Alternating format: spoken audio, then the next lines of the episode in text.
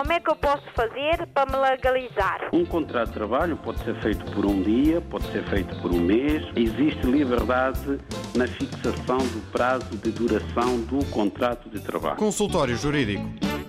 O tema do consultório jurídico de hoje, que é o regime eh, da separação de bens, portanto, no casamento.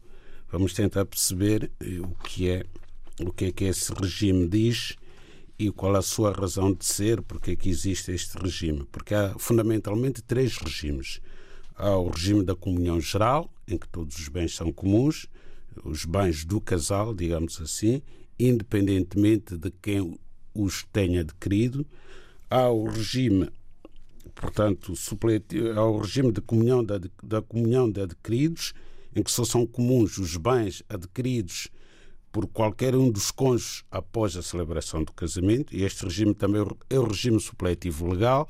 O que é que isso quer dizer? Que no silêncio das partes, das partes não, dos nobentos, no ato do casamento, se não escolherem nenhum dos regimes previstos na lei, supletivamente aplica-se sempre o regime da comunhão de adquiridos. Depois temos o regime, o regime da separação.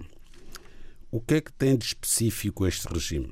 Este regime é um regime em que não existem bens comuns do casal. Quer o marido, quer a mulher têm bens próprios, portanto, não há comunhão de bens. Cada um detém os seus próprios bens e tem toda a legitimidade para dispor livremente dos bens sem ter que consultar ou obter o consentimento do outro cônjuge. É assim que funciona este regime. Neste regime não há bens comuns e cada cônjuge é livre de gerir os seus bens da forma que melhor entender. Mas há também na lei, no artigo 1720 do Código Civil, uma disposição que vem impor que as pessoas que tenham completado 60 anos de idade têm que casar obrigatoriamente sob o regime da separação de bens.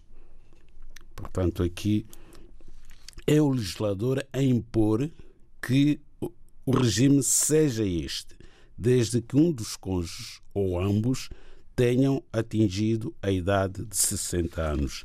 Perguntar-se-á qual é a razão de ser, então, desta aparente intromissão do legislador na vontade contratual dos esposados.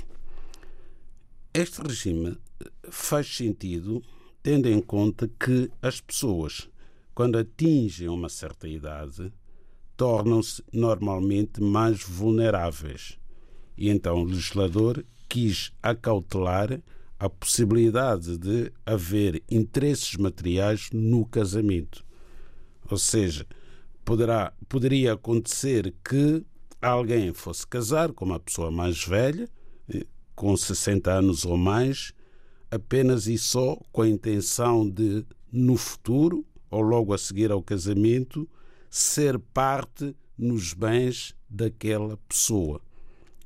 Se casasse sob o regime da comunhão geral, automaticamente passava também a ser dono dos bens daquela pessoa mais velha. Se fosse possível, depois dos 60 anos, casar sob o regime da comunhão de adquiridos, significa que todos os bens que entrassem para o casal, quer fossem da pessoa mais velha, quer fossem da pessoa menos velha, passariam também a ser bens comuns. Agora, só para terminar esta explicação, há uma nota muito importante.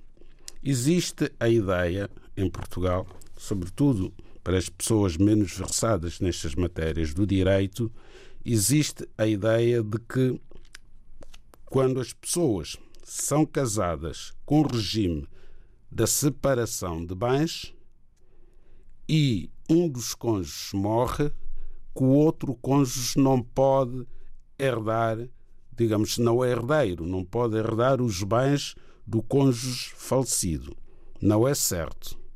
Independentemente do regime, o cônjuge sobrevivo é sempre herdeiro.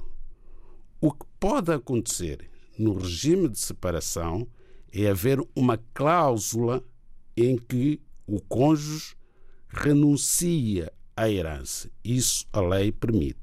Mas na, na ausência dessa cláusula, se não houver essa cláusula no regime de bens, o que vai acontecer é que, apesar de estarem casados com o regime da separação de bens, havendo o falecimento de um dos cônjuges, o cônjuge sobrevivo é sempre herdeiro e pode concorrer com os demais herdeiros caso o de cujos, portanto a pessoa falecida, tiver outros herdeiros para além do cônjuge sobrevivo, nomeadamente filhos ou até pais.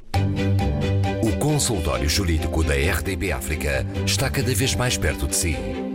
Envie as suas dúvidas ao Dr. Adriano Malalane através do e-mail consultóriojurídico.rtp.pt e ouça as respostas ao sábado ao meio-dia na RDP África. Consultório Jurídico. Estamos aqui para ajudar.